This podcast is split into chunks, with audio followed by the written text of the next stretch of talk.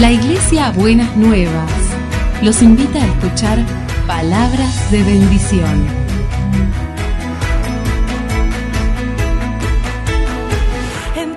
Si desean asistir a nuestras reuniones, los esperamos en Avenida de Lepiane 3925, esquina Subiría, Bajo Flores, Ciudad de Buenos Aires.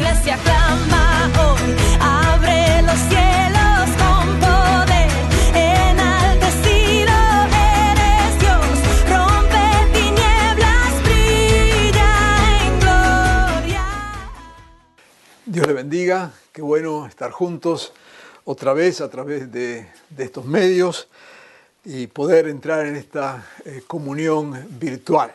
Estamos felices de tener este tiempo para compartir la palabra, para estar juntos y hoy, como ya anunció el pastor Germán, tenemos eh, Santa Cena. Así que de paso le volvemos a decir, vaya preparando allí eh, su pan y su copa para que luego de esta palabra juntos celebremos la, la cena del Señor.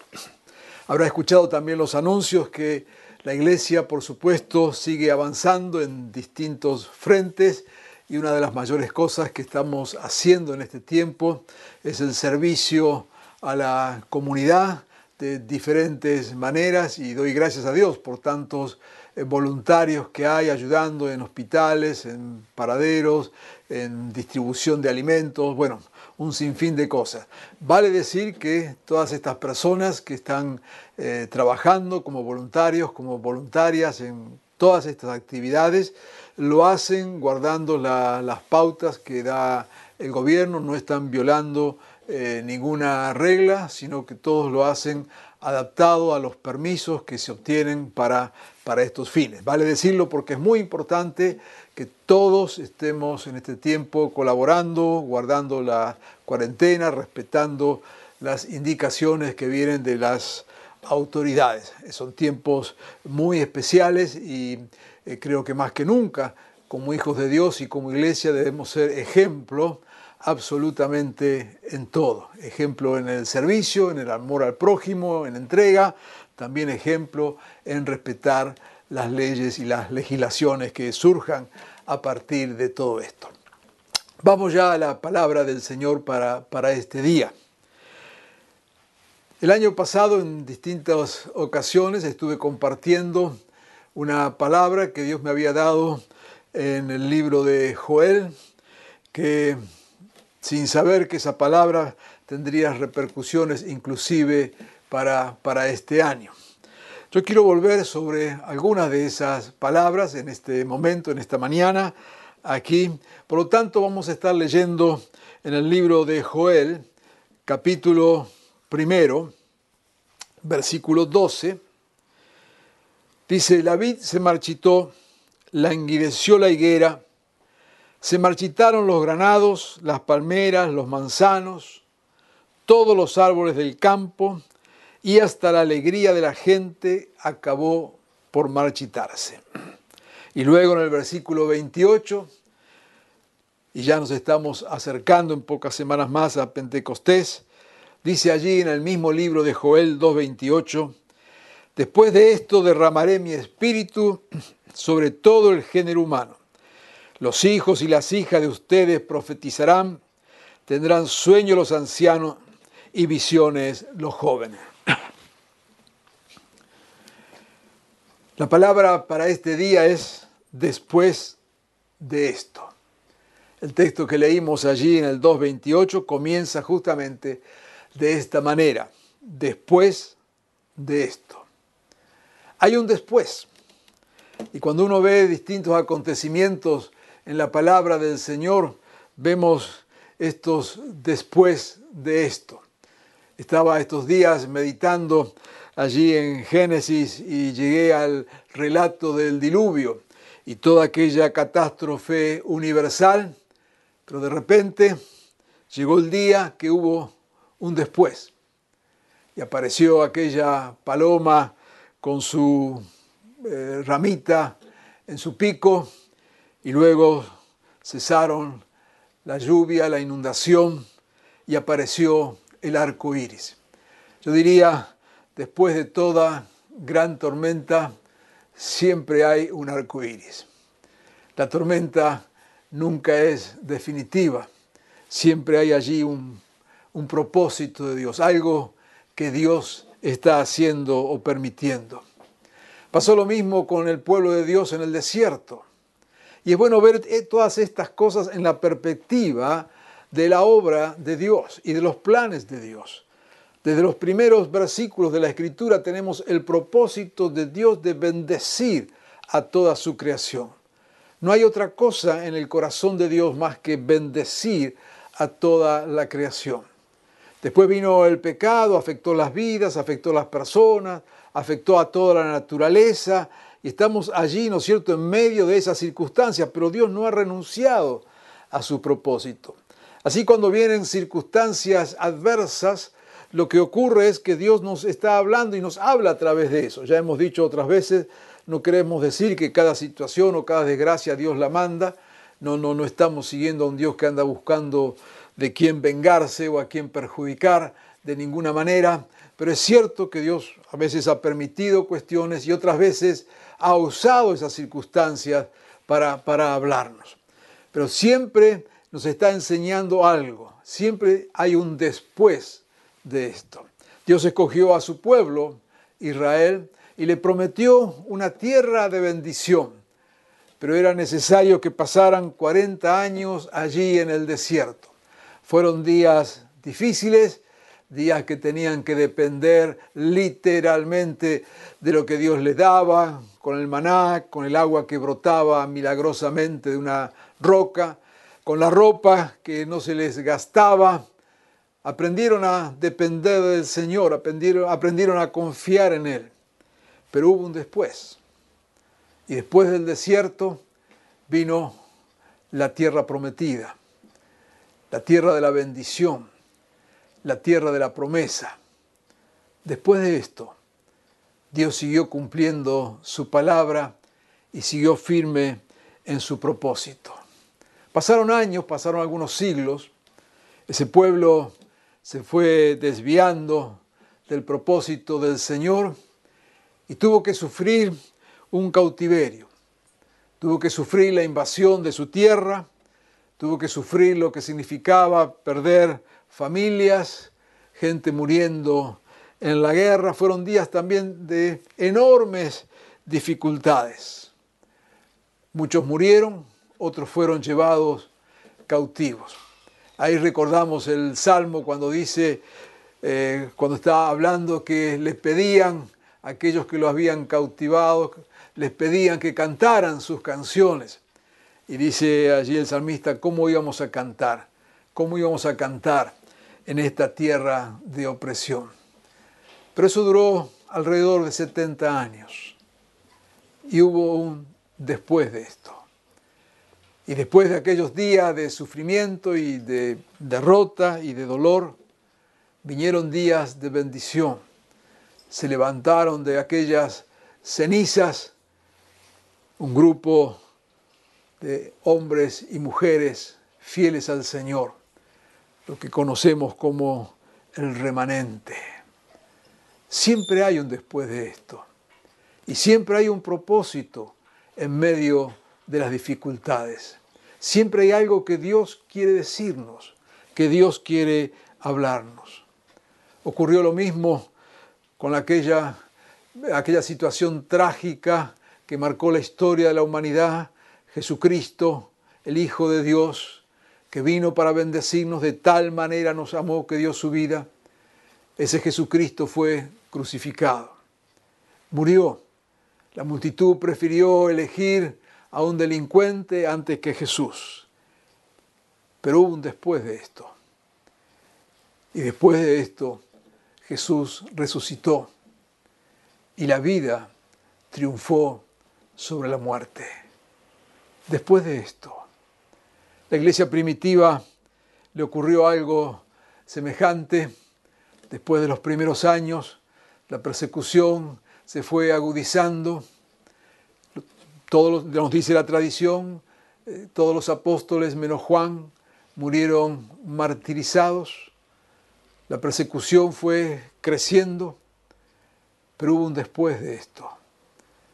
Y resultado de esa persecución y de esos días de martirio, vino una expansión del Evangelio por toda la tierra de aquel entonces y la iglesia salió en misión y se sembró la palabra bendita de Dios en culturas que de otra forma jamás la hubieran conocido.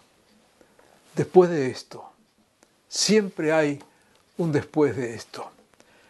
Podríamos seguir hablando de toda la historia de la cristiandad, pero solamente queremos mencionar para mantenernos en el espacio allí de la Biblia, en Apocalipsis capítulo 19, versículo primero. Todo el libro de Apocalipsis nos está eh, revelando lo que es Jesucristo, lo que es su poder, lo que son sus propósitos. Nos está revelando cuestiones del futuro, nos está revelando aquellas cosas que están en el corazón de Dios y que han venido o que vendrán.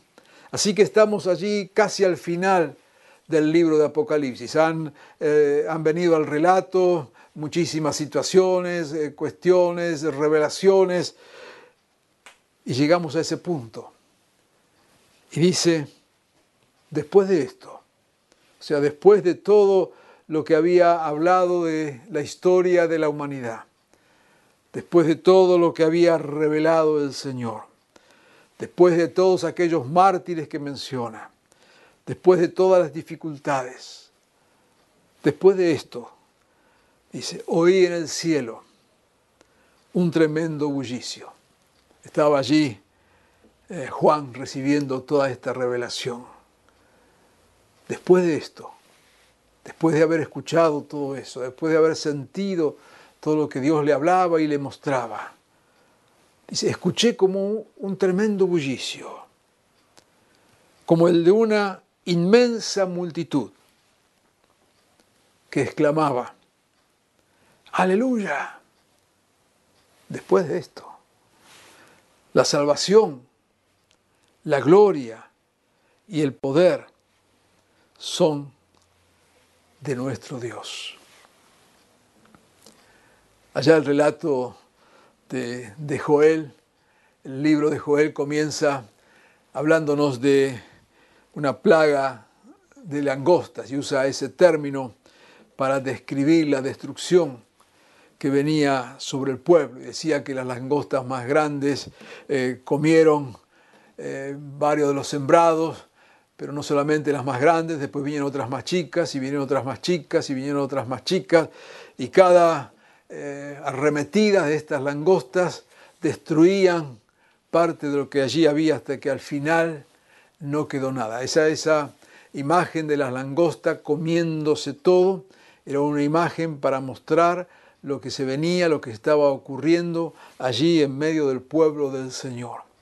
Y fueron tanta, fue tanta la destrucción, fue tanta la agonía y el dolor, que llegamos al texto que leímos allá cuando dice, y al final se marchitaron los granados, las palmeras, los manzanos, todos los árboles del campo, y hasta la alegría de la gente acabó por marchitarse.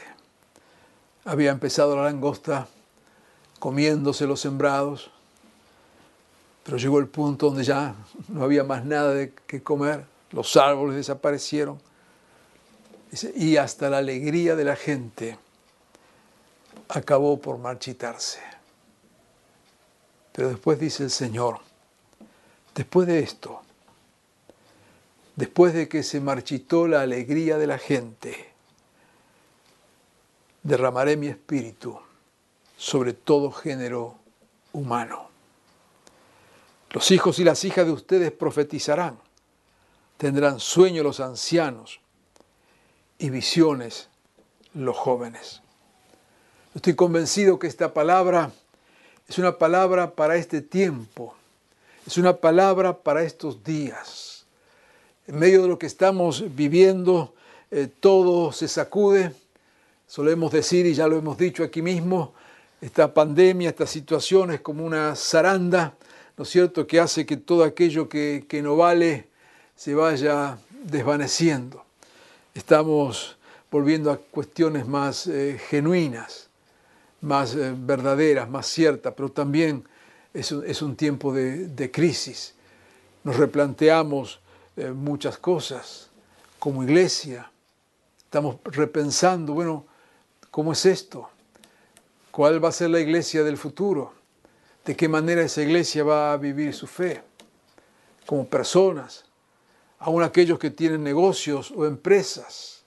¿Qué va a pasar? No solamente qué va a pasar, sino cómo van a ser esas empresas después de todo esto.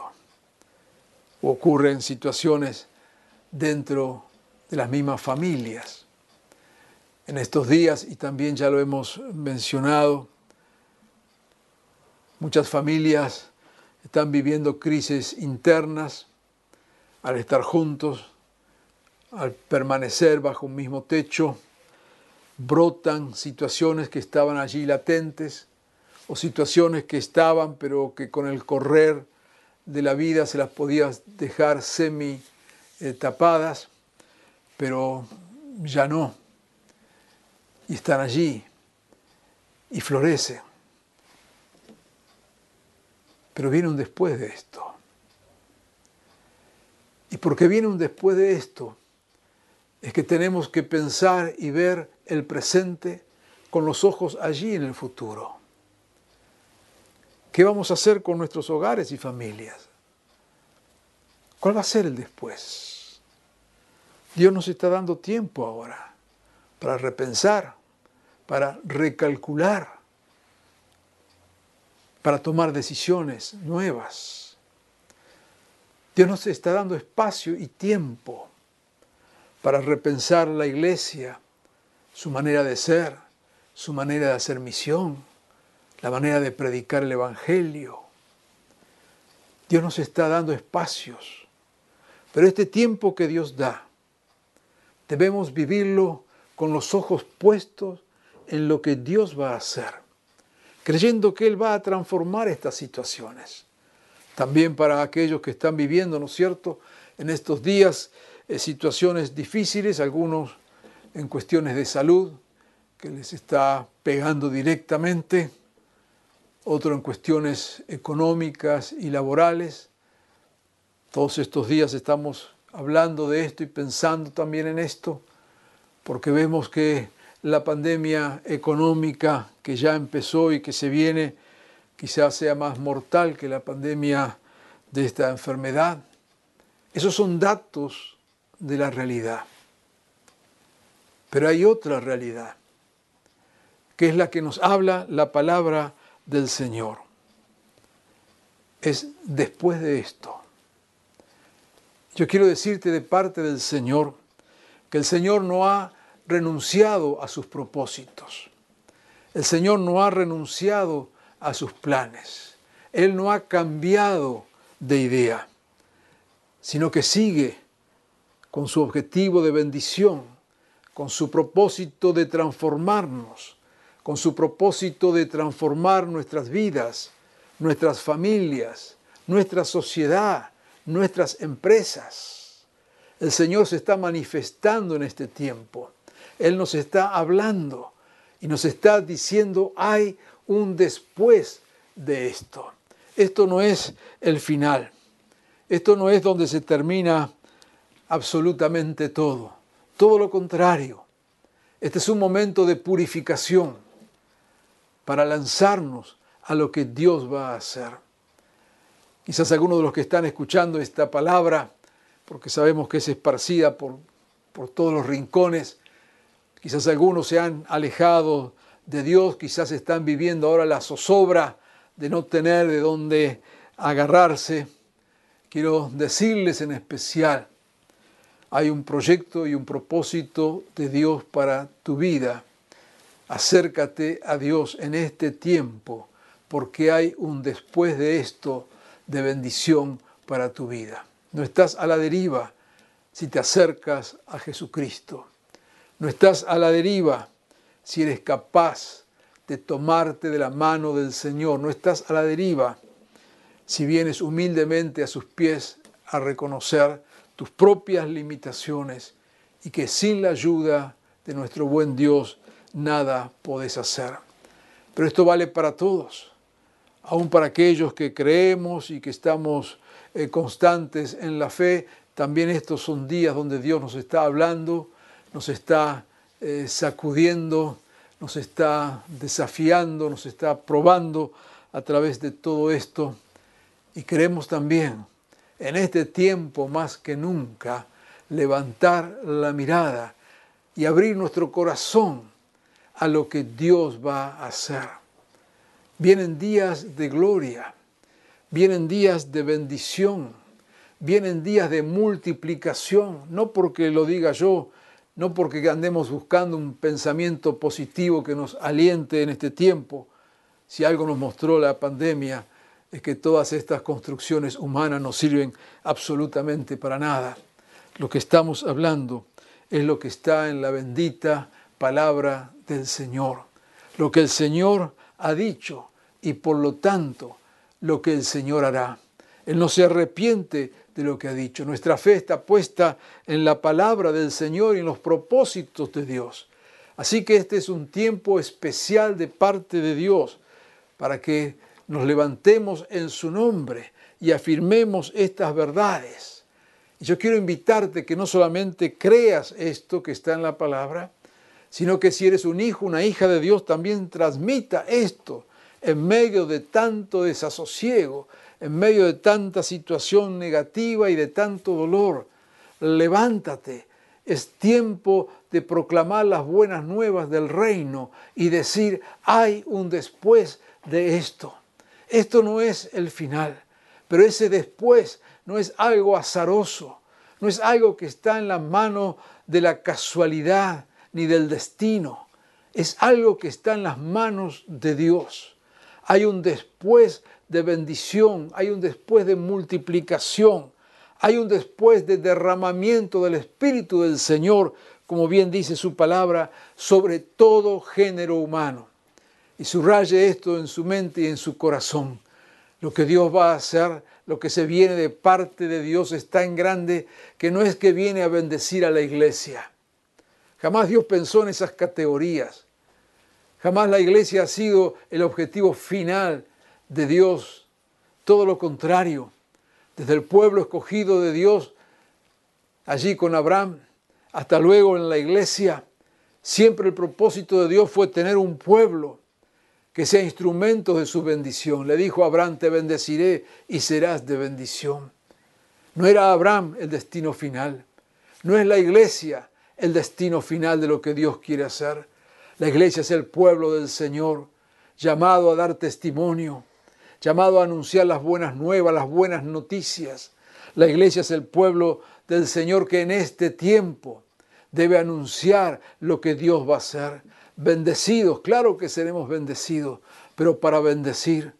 Y la manera de bendecir es trayendo el propósito del Señor, su espíritu, su gracia, su amor. Dice, se derramará sobre todo el género humano, en la iglesia, fuera de la iglesia, aún sobre aquellos que persiguen a la iglesia, aún sobre aquellos que están lejos de los propósitos del Señor. Será un tiempo donde veremos el amor de Dios con brazos tan amplios y tan grandes, donde nadie va a quedar afuera. El mundo se sorprenderá de lo que Dios hará. Ahora tenemos que ser fieles a esta visión de parte del Señor. Tenemos que ser fieles a estos propósitos de Dios. No es tiempo para una iglesia sectaria. No es tiempo para una iglesia que diga a quién Dios tiene que bendecir. No es tiempo para una iglesia que levante barreras. No es tiempo para una iglesia que ponga trabas, obstáculos, porque el otro es diferente, porque cree de una manera diferente, porque desarrolla una ética de vida que quizás y seguramente no comparto. Por supuesto que no es abrazar el pecado, pero es abrazar a las personas. Y el Espíritu del Señor, dice, será derramado sobre todo el género humano. Hombres, mujeres, ancianos, niños, de cualquiera eh, tribu, religión, raza. Después de esto viene este tiempo. Y dice allá que los hijos y las hijas profetizarán. Ya será tiempo de, de hablar, de anunciar, de traer buenas nuevas, de compartir el plan y el propósito de Dios. Y aún los ancianos tendrán sueños, tiempo para los mayores de soñar, de soñar. Lo que hoy somos tiene que ver con lo que soñaron nuestros antepasados, lo que estamos viviendo como iglesias en estos días tiene que ver con lo que soñaron nuestros abuelos y hemos tenido la bendición de vivirlo en este tiempo. Así que queremos animar y animarnos a los mayores a no perder los sueños en estos años últimos de nuestro peregrinar, que sean años de sueños, donde podamos estar orando por esos sueños y bendiciendo a las generaciones futuras a través de nuestros sueños. Que esos sueños se transformen en palabras de bendición, que esos sueños sean tan grandes que se transformen en la agenda de bendición del futuro. Hay un espacio para los mayores, hay un espacio que tenemos hasta los últimos días de nuestra vida, no renunciar a los sueños. Quizás no podemos movernos con la agilidad cuando éramos jóvenes, quizás tenemos que tener otros cuidados que antes no teníamos, quizás eh, vivimos ciertas limitaciones propias de la edad y de la circunstancia de la vida, pero nada de eso debe clausurar nuestros sueños. El derramamiento del Espíritu del Señor en este tiempo debe llevarnos a soñar y orar conforme a esos sueños y profetizar conforme a esos sueños, que esos sueños se cumplirán. Seguramente no lo veremos nosotros, pero sí Dios lo va a hacer. Dice, derramará su espíritu sobre todo género humano y tendrán sueños los ancianos y también visiones los jóvenes. La visión es algo mucho más eh, concreto, concreto. Yo diría esa capacidad de hacer los sueños realidad.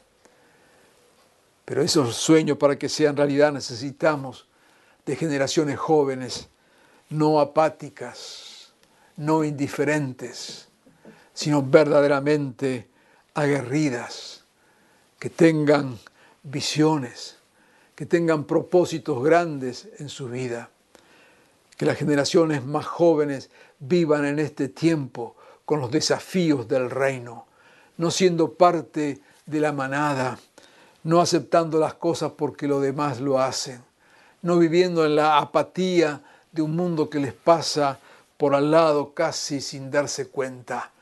Es tiempo y es momento este de tener visiones y de tener propósitos grandes en la vida y emplear la fuerza y los recursos y las capacidades que Dios les dé en pos de esa visión, entre los sueños y las visiones. No solo la iglesia avanzará, también este mundo será diferente el Señor sigue obrando. Hay un después de esto. Y yo quiero invitarte a que en fe puedas lanzarte en este tiempo, creyendo esta palabra, preparando tu vida y tu corazón para el después de esto, de lo que Dios va a hacer. Derramará de su espíritu, bendecirá a hombres y mujeres, profetizarán, traerán palabras, soñarán y habrá visiones. Qué futuro glorioso que nos espera. Y no es para el fin de los tiempos, es para, para estos días. Así que mientras estás allí en esa cuarentena, quizás encerrado en tu casa, que sea este un tiempo de tomar fuerzas, de recapacitar, de dejar que Dios te hable, de corregir lo que tienes que corregir, de ver lo que vas a hacer si tienes una empresa o un negocio, para ser parte de eso nuevo, de lo que Dios hará, porque cuando Él derrame de su espíritu en este tiempo sobre todo género humano, veremos cosas que nunca habíamos visto. ¿No es acaso eso lo que dice la palabra del Señor cuando habla de los tiempos futuros? que veremos cosas que nunca hemos visto y oiremos cosas que nunca hemos oído. Y Dios no lo va a hacer esto con ángeles en los cielos. Dios lo va a hacer con seres humanos. Así que anímate a creer en esta palabra. Anímate a pensar en esta palabra y dejar que Dios te hable. Y deja que vuelen tus pensamientos. Que sea este un momento de creatividad, un momento de, de avance. Aún si estás allí quizás, y ahora hablo para aquellos que están angustiados, deprimidos, eh, acorralados por la situación, levanta tu mirada. Hay un después de esto y ese después es de gloria. Y en ese espíritu derramado sobre todo el género humano, tu vida también está incluida. Y lo que estamos hablando no es para ciertas personas, es para todos. No te pongas al margen cuando Dios no te está poniendo al margen. No te aísle cuando Dios no te está aislando. Dios te está tomando en cuenta. Nuestro Dios es un Dios personal que toma en cuenta a cada uno de nosotros. Y allí donde estamos, en las circunstancias en las que estemos, esta palabra de Dios es verdad también para nuestras vidas. Después de esto, quiero animarte a que en esta mañana o en este tiempo que estás escuchando esta palabra, afirmes esto en tu corazón y digas, Señor, espero este después de esto. Señor, contá conmigo. Quiero ser parte. Señor, creo que habrá un después de gloria y de bendición. Habrá un después de esto para mi familia. Habrá un después de esto para mi hogar. Habrá un después de esto para mi propia vida. Habrá un después de esto para mis circunstancias. Dios es fiel.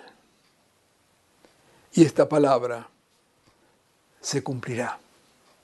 Derramaré mi espíritu sobre todo el género humano y ustedes profetizarán, tendrán sueño los ancianos y visión los jóvenes. Y decimos, amén Señor, que tu palabra se cumpla en este tiempo.